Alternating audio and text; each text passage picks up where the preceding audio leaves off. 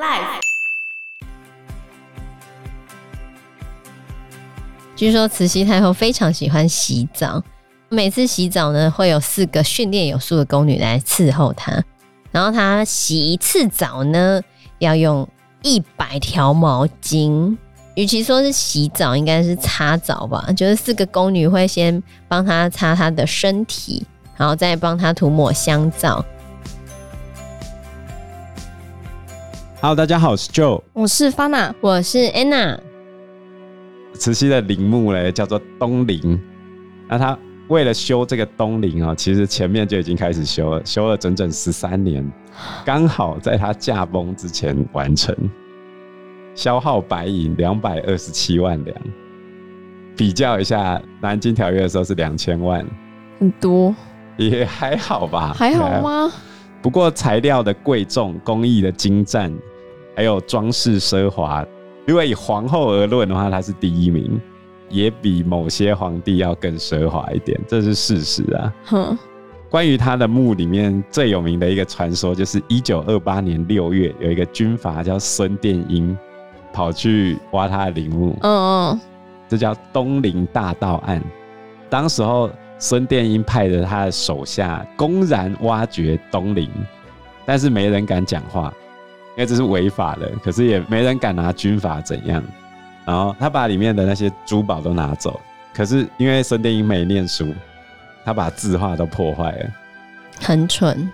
然后原本慈禧太后身上有盖一条被子啊，那个被子上面是用金丝线织成的经文，非常的名贵，嗯、而且上面还有很多颗珍珠一起织在上面，然后非常多。厉害的、优秀的工匠才有办法织出那一条被子。后来那条被子上面的珍珠全部都被拔走了，那个被子就被直接乱丢在旁边。那个经文才是重点，那个经文非常难做。对，他是干嘛？我就不懂，他们只是要拿他的，他们就全部都粗人啊！我说，我就跟你讲，贵族一看就知道那是贵的东西。据说孙殿英他们当初在打开那个慈禧的棺木的时候，他们有拿手电筒照嘛，然后棺木里面的珠宝，就是手电筒一照进去，哇，金光闪闪这样子，金银财宝，闪烁着光芒，代表里面的珠宝实在是非常之多啊。不过呢，就是后来所有珠宝全部都被拿走了。据说慈禧太后嘴巴里面的那两瓣夜明珠也被拿走了嘛。两半夜明珠合在一起的时候，就会散发出光芒。然后孙殿英说他把它送给蒋宋美龄了，不过后面再也没有出现过在这个世界上。因为他那个夜明珠是非常奇怪的，嗯，就是它可以分开，分开的时候不会发光，合在一起会亮起来，会变成绿色。但是没有人看过，据说夜间一百步里面可以看到对方的头发，就这么亮。但是没有人看过，所以也不知道是真的还是假的。啊，后来溥仪听到这个消息，非常生气，而且据说孙殿英他们为了撬开慈禧太后的嘴巴，还要把她门牙破坏掉，然后把她嘴唇都弄破了，撕掉这样子吗？用刀划，用刀子把它撬开来，然后就破坏了她的遗体就对了。所以后来据说溥仪去看盗墓后的状况，他奶奶是。没有穿着衣服趴在旁边的，没有人去管他的尸体，这很糟糕哎，很惨。下半身穿着裤子，裤子有刺一个寿字，一只脚穿着袜子，另外一只袜子也不见了。反正就尸体就被随意的丢弃在旁边，上半身就随便拿个东西盖着这样而已。天哪，这就是慈禧太后最后的下场。后来他有被收尸回去，然后重新再埋葬这样子，只是里面的那些陪葬品已经都不见了。然后他的那个被子现在就放在中国，偶尔还会拿出来展示。陀罗尼金被，盗墓贼不识货啊！这个如果现在拿出来卖，很贵，超级贵。嗯，应该是几亿吧，被留下来的。原本上面应该有八百二十颗珍珠，不过珍珠都被采走了。天哪！他们都没有想过有人会去盗墓吗？从来也没有啊。嗯，就一定会盗墓啊？就这样吗？对啊，不是通常都一定会想要去盗墓吗？如果王朝还在的话，理应是会派人在那边负责看守啦，但是还是会被盗啊。中国盗墓贼特别多啊，有一部《盗墓笔记》欸，还有《鬼吹灯》，我觉得都蛮好看的。哦、嗯，那溥仪自己是在说，慈禧太后的口含夜明珠被偷，然后改赠给民国初年某位权贵夫人，让她耿耿于怀。那权贵夫人据说就是讲宋美龄啊，嗯，但是那是溥仪自己后来回想。我觉得你去拿死人的东西好像不是很好，但是你现在去中国的古董摊上面，如果你有看到是真货的话，几乎全是墓里面的。比如说我们之前上课上过唐三彩陶俑，那是墓里面的，这一定很贵嘛，对不对？问题是你要不要摆在家里呢？人家是摆在阴宅的，这样不吉利吧？对啊，就是这样啊。所以讲宋美龄会要吗？我是不太知道啊。夜明珠那么对啊，夜明珠那么珍贵，应该不错吧？对啊，反正他也没承认。蒋宋美龄也挂，你也不知道。你现在问蒋万安，蒋万安也未必会知道，因为他也不被蒋家人当成自己人了。哈哈哈，搞不好是他们现在传家宝。对啊，他也不会跟你讲。那这样假设被发现有的话，会被中国要回去吗？不会啊，只是会被人家碎念而已。像现在有一些国家要求大英博物馆把属于他们的文物要回去，嗯，那如果大英博物馆把那些东西都送回去，请问大英博物馆里面还剩什么？就没有了啊！哦，是这样啊，对啊，所以就殖民时期或者是那种乱世时期的文物的遗失，能不能追讨回来，那又是另外一个很复杂的事情。你有兴趣可以去看名画的控诉，好，不过那是二战时期的，好。总而言之，慈禧太后的一生啊，经历了那么多事情，其实中国人对她的评价多少都带有民族主义的看法，尤其是受到孙中山的洗脑跟共产党的洗脑之后，还有康有为、梁启超的洗脑啊，都没办法给他一个合理的评价。嗯，所以从外国人的眼光来给他最后一个评价，我觉得是非常合理的。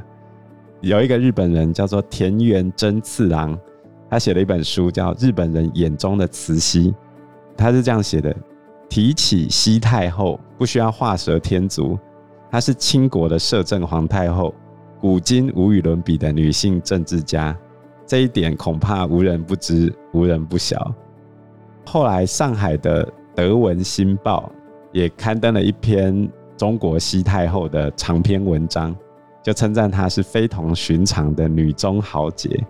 我认为，我们不能说她一生中做的事情都是对的。但是“女中豪杰”这四个字，她绝对是担得起的。以一己之力，在这么多国家跟这么多政治势力中间斡旋，连袁世凯都不敢惹他，你就知道他有多么厉害了。最后，我们来讲一下一些慈禧的生活起居吧。好啊，这个在《慈禧大传》里面呢，有提到慈禧的饮食。那其实，在有一本书，就在一九九二年出版的《宫女谈往录》，就有提到她在伺候慈禧太后时候的情况。嗯，然后也是这本书让慈禧被说她是非常奢侈的，年纪大的时候，她已经过得很爽就对了。像饮食的话呢，她每次吃的时候都会有非常多的菜色，而且清朝的祖制就说每一个东西不要吃超过三口，三口对。很浪费呢，但是还是有一些菜他是比较喜欢的啦，比如说清炖肥鸭、烧猪肉皮、樱桃肉、清炖鸭舌、清炖鸭掌、西瓜盅，那蛮多的呢。对啊，然后据说他也蛮喜欢喝粥的，他粥的种类很多哦，有什么荷叶粥、藕粥，就是莲藕的那个藕粥，嗯。绿豆粥、肉粥、果料粥、小米粥、薏仁米粥、大麦米粥、梗米粥，各种粥。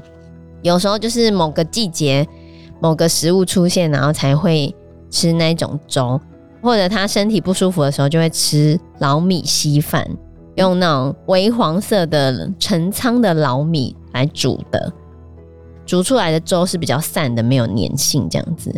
然后他每天用餐的时间是固定的，早餐呢是七点吃，中餐十点半吃，十点半哦。嘿，晚餐呢下午五点吃，两点的时候会有下午茶。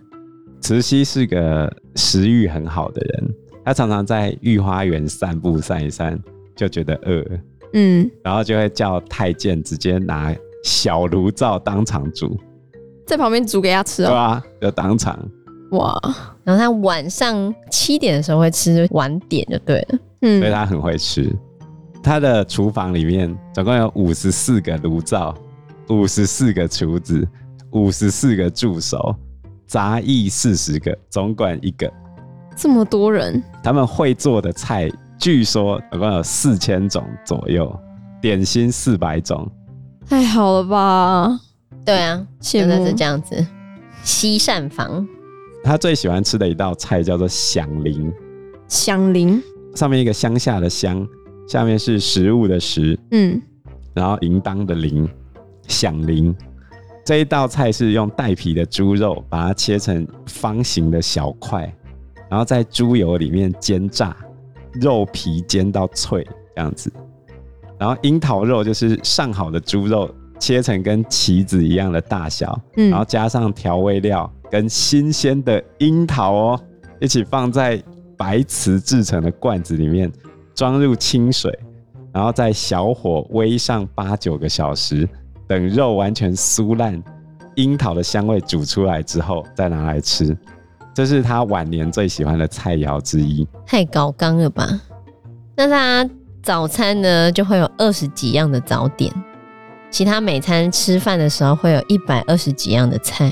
嗯，一百二十几样，然后每样只吃三口。对啊，没有那么夸张，那是我跟你讲，这一定。理论上，他还是有很喜欢吃的。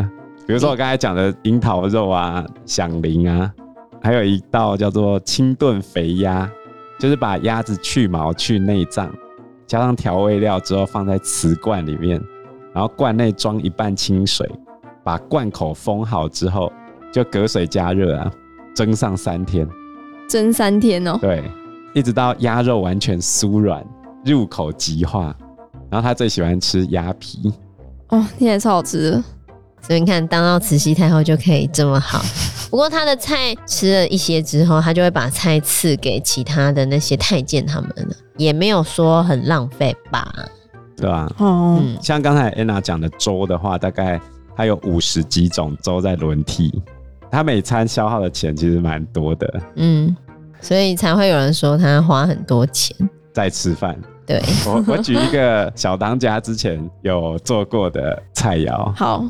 就是把豆芽菜中间挖空，豆芽菜哦，整只中间挖空，把肉塞到豆芽菜的正中间。豆芽菜要挖空很难呢。对啊，对啊。我记得那个在什么中破塞里面也有那个豆芽菜中间穿那个对火腿啊，把豆芽菜挖空之后，用鸡丝或火腿去塞满。对对对，就是那个中破塞电影里面有这一道菜。然后夏天的时候吃的那个西瓜盅，就是把整颗西瓜的果肉挖掉，然后把切好的鸡丁、火腿丁、新鲜的莲子、龙眼、核桃仁、杏仁跟松子装进去，然后把瓜皮盖好之后炖四五个小时，然后再拿去吃。然后另外一个体现他奢侈的部分呢，就是他洗澡。嗯，据说慈禧太后非常喜欢洗澡。每次洗澡呢，会有四个训练有素的宫女来伺候她。然后她洗一次澡呢，要用一百条毛巾。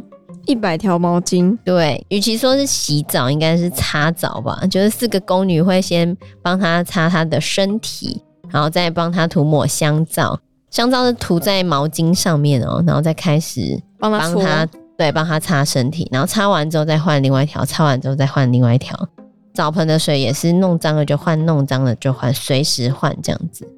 啊，每次洗完澡就要一百条毛巾，太浪费了吧？还好吧。然后有一些说法是那些用过的毛巾就不会再用了。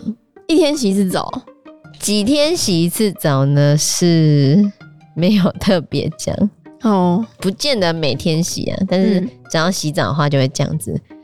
而且还有记载，就是他的袜子也是很夸张。他的袜子也是每天换的，然后需要非常好的绣工才可以绣他的那个袜子。在接缝的时候，合起来的时候，可能那个线会很丑，还要在上面缝花，然后所以每一双袜子都要花很长的时间，花很多的绣工，然后他每双袜子都穿一次就不再穿了。哈，这也是他会被人家诟病的原因之一啦。比如说像刚才那个洗澡，除了他很浪费那毛巾之外，帮他服务的人，他洗澡的时候服务的人就要几十个。在外面抬澡盆、洗浴用品就要两个人，然后再来好几个干粗活的宫女。正式洗澡的时候是四个宫女跪着服侍他，一边洗澡一边按摩。然后洗上身的澡盆水，还有香油，还有洗下半身的澡盆水和香油全部不一样。如果你做错，就等死。慈禧太后绝对不会接受宫女被吓到的时候叫出声音。所以你要伺候他，一定要是很稳重的，不会在那边干干叫的，非常冷静。嗯，你不能 哦，这样不行，你，你死定了。如果是我的话，应该很快就被他砍头。安娜超容易尖叫，我没有没有没有，我就是 倒抽一口凉气，这样那应该就不行了，哦、我就要被杀头了啊！除了这些之外，还有一个他上厕所，嗯。慈禧上厕所有一个专业术语叫做传官房，官就是官员的官，房间的房。嗯，他感觉来了哦，就会对着旁边的太监使眼色，所以你要判断他的表情是什么，你不能判断错哦。这时候太监就会叫宫女赶紧分头做准备，然后太监他会用一个套子，黄色的套子上面有绣一只龙的，然后把马桶包起来顶在头上，运到寝室外面。跟慈禧太后跪安之后，把袋子打开，马桶请出来，然后让宫女拿进更衣室。这时候，慈禧太后就会开始准备要上厕所嘛。嗯，那古代皇帝用的那种厕所，有点类似，要怎么想象？便盆吗？对，有点类似便盆。然后便盆下面，它会塞一个桶子进去，有点类似抽屉型的。我知道，就是那个小朋友的那种尿桶啊。对对对，然后他小朋友尿盆，他下半部是抽屉型的。对啊，小朋友的那种尿盆，他坐在上面嘛，然后底下的抽屉你是可以拿出来，然后去倒掉。对对对，嗯，然后坐上去的时候，上面还会垫一层软垫，中间是空的啦。那就是像小朋友借尿布时候的那个尿盆，应该不是小朋友的尿盆是硬的，它是软的，好不好？哦，好啦，好啦，坐下去是软的，而且冬天不会冷。哦，因为那个上面是布啊，可是那很容易喷溅到啊，就会就丢掉啊。哦，然后上完厕所之后要怎么擦屁股呢？啊，你好像有讲过，对，就是这之前讲过，宫女要嘴巴含水，然后喷在那个白棉纸，白棉纸上面帮她擦屁股，那就是人家的口水。哎呀，这个白棉纸还不是随便做的哦，要专人裁剪整齐，然后把它烫平。不能太薄，也不能太脆。如果一拿起来一捅，啊，破了，慈禧太后就会生气，制造这个纸的宫女就完了。她真的这么容易生气吗？只要有一个环节错了，她就会抓狂。她不是那么在乎底下人，是吗？这样跟张龙的描述不太一样。应该是没有那么夸张，可是至少会被处罚啦。哦，对啊。然后这个白棉纸其实还没有到那么柔软。所以这个含水喷的技术哦非常重要，就是你含进去之后，你要呈现雾状，轻轻的散布在整张纸上面，然后这张纸不能破。那这要怎么练习嘞？宫女跟太监为了怕被处罚嘛，他们就整天在练习这个怎么喷水。他们会比赛，含一口水，然后喷出去，看谁的力气比较好，喷得最均匀是吗？对，然后喷的时间长。喷出去那个雾要均匀而且细致，太好笑了吧？好累哦。所以慈禧每次上厕所的时候，外面就会开始出现噗噗噗的声音，帮他配音。不是，是他们在喷湿那个纸巾，因为也不是一个人喷，是好几个人，大家一起喷好几张给他用，这样。而且你要把握那个时间哦，就是如果他今天哦太久，然后那个纸可能会干掉，是吗？不是，它会凉掉啊，那就不能用啦。Oh. 你又不能太晚喷，就是刚上好。对，然后你就要拿一个温热的白棉纸给它擦屁股。而且我刚才讲的磁吸的马桶，它是艺术品啊，是袁世凯送他的，它是用檀香木做成的哦。哇，这么高级！然后它下面的那个可以拿出来那个便桶，里面还有香木屑，然后隔着黄沙跟水银，所以你呕下去之后会直接被黄沙跟水银密封，不会有任何臭味。就是我们现在在大便的时候，不是那个臭气还是会上来？嗯，慈禧是呕下去之后就沉到黄沙跟水银下面，完全不会臭。金槁缸真的完全没办法理解。假如是我的话，应该不需要这么多。Too much。对，太多了。然后据说他很喜欢香气嘛，所以他的寝室里面常常都要放新鲜水果的香气。他会放很多的苹果，那时候苹果很贵。快要坏的时候就要换掉，所以要一直常年放着很多的水果的香气，就很浪费就对了。所以《宫女谈网路》这本书，我觉得对他算是扣分吧，就是呃看起来就觉得他怎么这么奢华这样子。嗯。你要往另外一个方面想，中国也就他一个人在爽。好像支撑他一个人爽也没什么，是这样吗？可是你要想一想，他是最高领导人，如果要开一个薪水给他的话，你觉得他该开多少薪水？中国几亿人口，当年四万万人，可是你如果把他跟光绪皇帝末年的生活比起来的话，那光绪也太惨了。对啊，他就拿光绪的钱自己花。因为光绪后面被关在瀛台的时候，他那瀛台的书房超级破旧的、欸。有些外面的医生去帮他看病的时候，到光绪的书房就想：哎呦，就觉得他书房也太简陋了吧？他去某个王公贵族家的书房，还比光绪皇帝的书房来得好，你就可以知道光绪有多惨，可怜。对啊，而且光绪他最后还把他跟慈禧出逃时候的穿的一个大褂，就一件衣服放在他的墙壁上面，就是说他要记得这件事情，然后以此来做纪念，引以为戒，这样子。然后他后面根本什么事情都不太能做，他有时候还会想要有一些乐器可以自己去弹奏，或者是敲锣打鼓之类的。嗯、然后还要被说要这些东西的时候，要先跟慈禧太后讲，慈禧太后说可以才可以。哦，哇，可怜呢，真的。没有，你想一想，甲午战争打输下去的那些钱，慈禧太后可以玩几年？是这样吗？我觉得很合理啊。好了好了，反正总而言之。是有点浪费啊，超级吧？对啊，如果你从这边来讲，对，放下来看这，你就会发现它挺浪费的。对，至少比玛丽安东尼浪费啊。可是玛丽安东尼很多衣服啊，她的那衣服那么多，慈禧太后的衣服也不少吧？哦，好，衣服算平等的话，那慈禧吃的东西应该比她夸张，好吧？慈禧太后赢了，浪费的地方不一样。嗯。嗯。总而言之呢，她就是一个奇女子嘛，没错，我们中豪杰，今天终于结束她了，对呀、啊，对啊。好，那我们这一集的节目就到这个地方喽，谢谢大家，谢谢大家，拜拜，拜拜，拜拜。